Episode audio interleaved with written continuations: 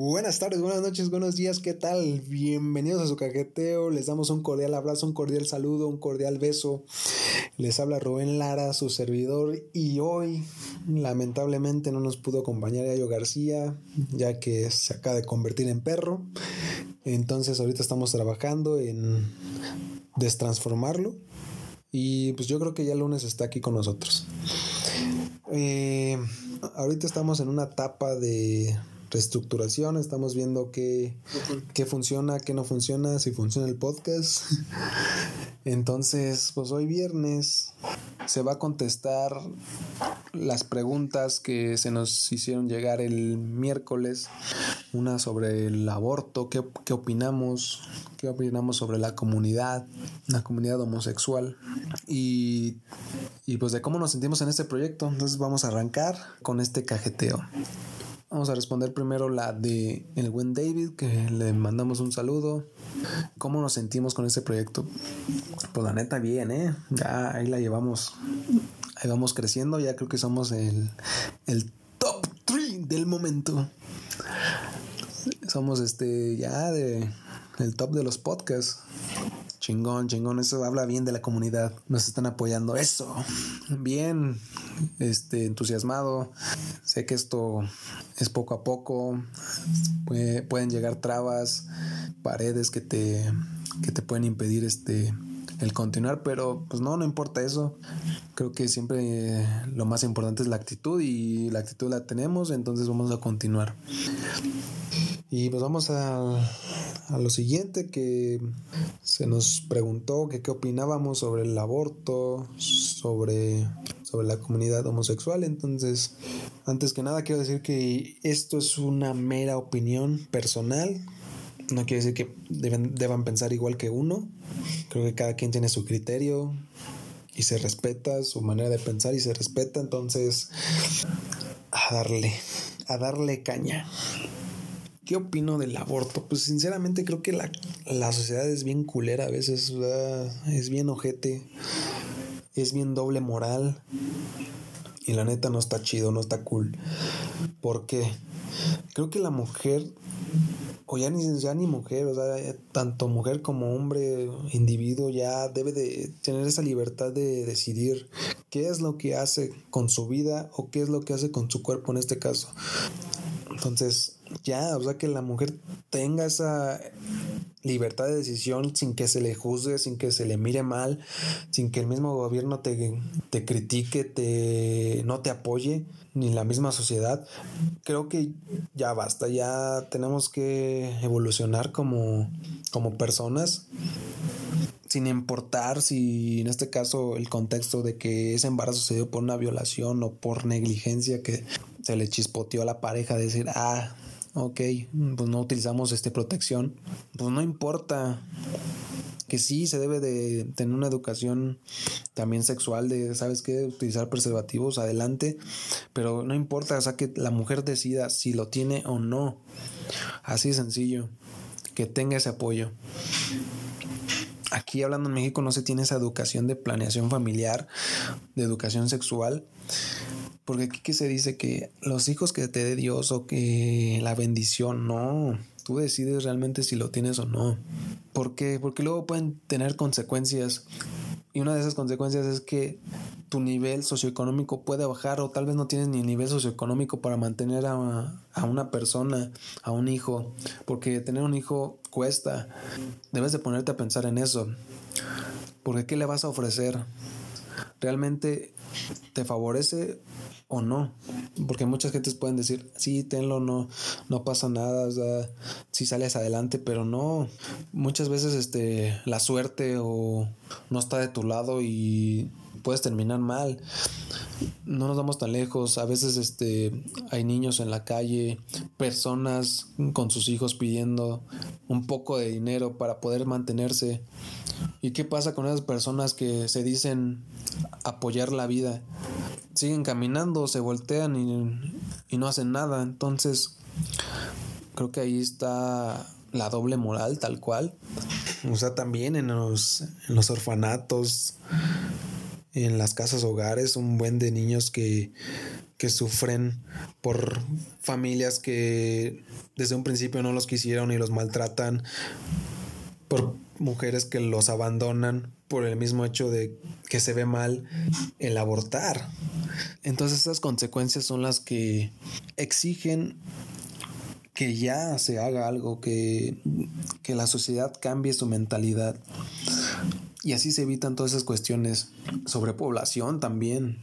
Creo que ya estamos llegando a un punto donde ya se tiene que pensar de diferente manera en por qué traer a un, a un niño. O sea, tener buenos fundamentos tal cual. O sea, no es nada más traerlo porque quiero. O sea, ¿qué le vas a ofrecer? Yo la verdad creo que se le tiene que dar esa libertad a la mujer de decisión pongámoslos en un contexto actual. Una mujer ahorita se embaraza, tiene que trasladarse a un cierto estado y si es que tiene las posibilidades económicas, si no, pues que, a qué recurre a ciertos fármacos o a mm, clínicas clandestinas donde pone en riesgo su vida. Creo que ya no, no va a ese tipo de situaciones. ¿Qué tal si esa mujer tiene sueños, aspiraciones, metas que no se van a poder concluir por el simple hecho de tener a un hijo? Por el simple hecho de tener el miedo al rechazo de la gente, de sus mismos este, familiares, de su mismo entorno, del mismo gobierno. Ya nos hace falta un buen cambio y pues creo que lo hemos notado en este 2020, creo que este 2020 es de cambios y, y deben ser cambios para bien, no para mal.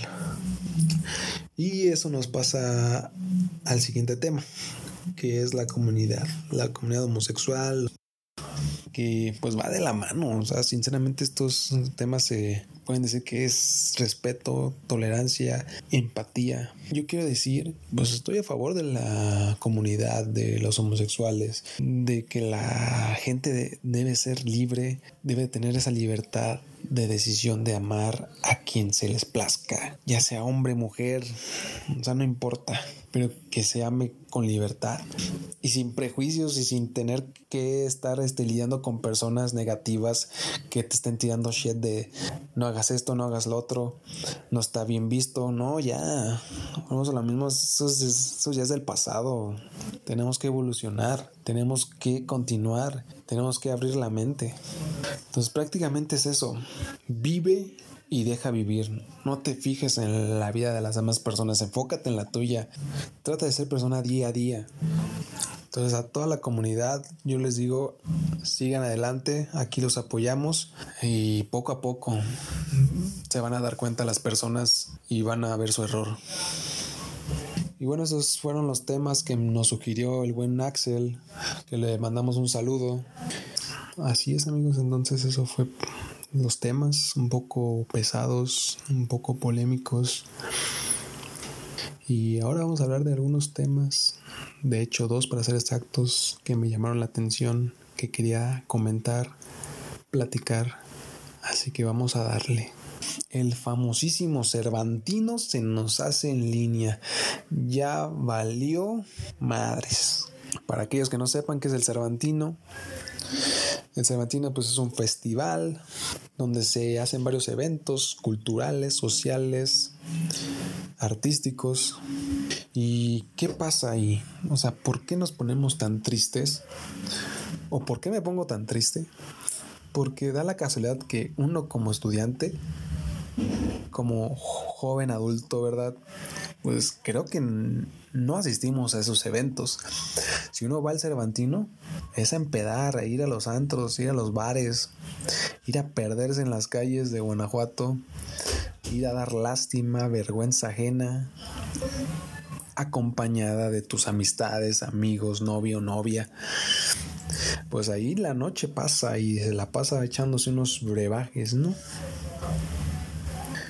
Y ay, qué buenas historias, qué buenas anécdotas. No sé ustedes qué anécdotas tengan. Nosotros tenemos varias aquí en el cajeteo. De hecho, no sé si igual este este se puede alargar y hablar de anécdotas del Cervantino.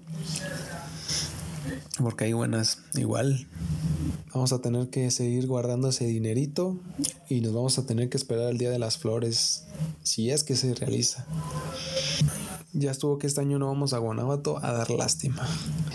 Y ahora vamos a la sección de videojuegos que me acabo de inventar, jaja, ¿no? El siguiente tema pues, se va a tratar de lo que fue hace una semana la presentación de los juegos de Xbox, el showcase. Ay, ya que les digo, estuvo aburrido, aburrido.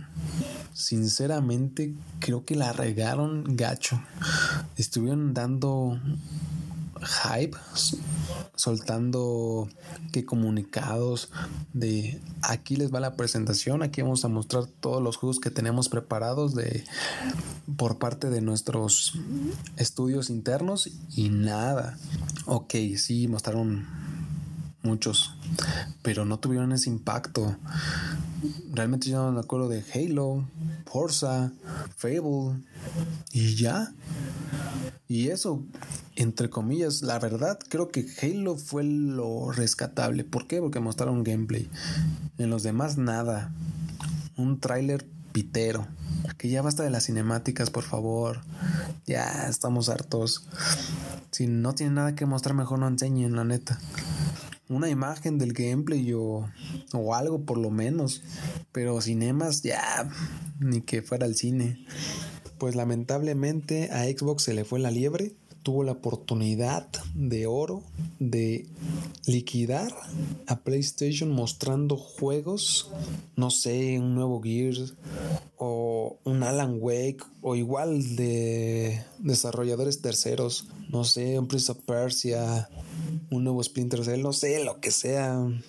Un nuevo GTA, imagínense un GTA 6 mostrado en esa conferencia, no manches estaremos hablando de eso. Pero no, realmente se durmieron. Y yo, sinceramente, pues creo que va ganando PlayStation, aunque no lo han hecho tampoco también, no mostraron tampoco buenos juegos. Pues creo que es más sólido lo que están ofreciendo. Ponte las pilas, Xbox, si no, te va a pasar como esta generación que te quedaste atrás. Y bueno amigos, pues por mi parte fue todo se acabó lo que se vendía. Eh, fue un placer estar con ustedes el día de hoy. Y tarde pero seguro, comenten, ármense el debate con sus amigos. Aquí estamos y nos pueden seguir en Instagram, estamos como el cajeteo, también en Facebook. Nos escuchamos el lunes con un nuevo tema. Cuídense y sayonara.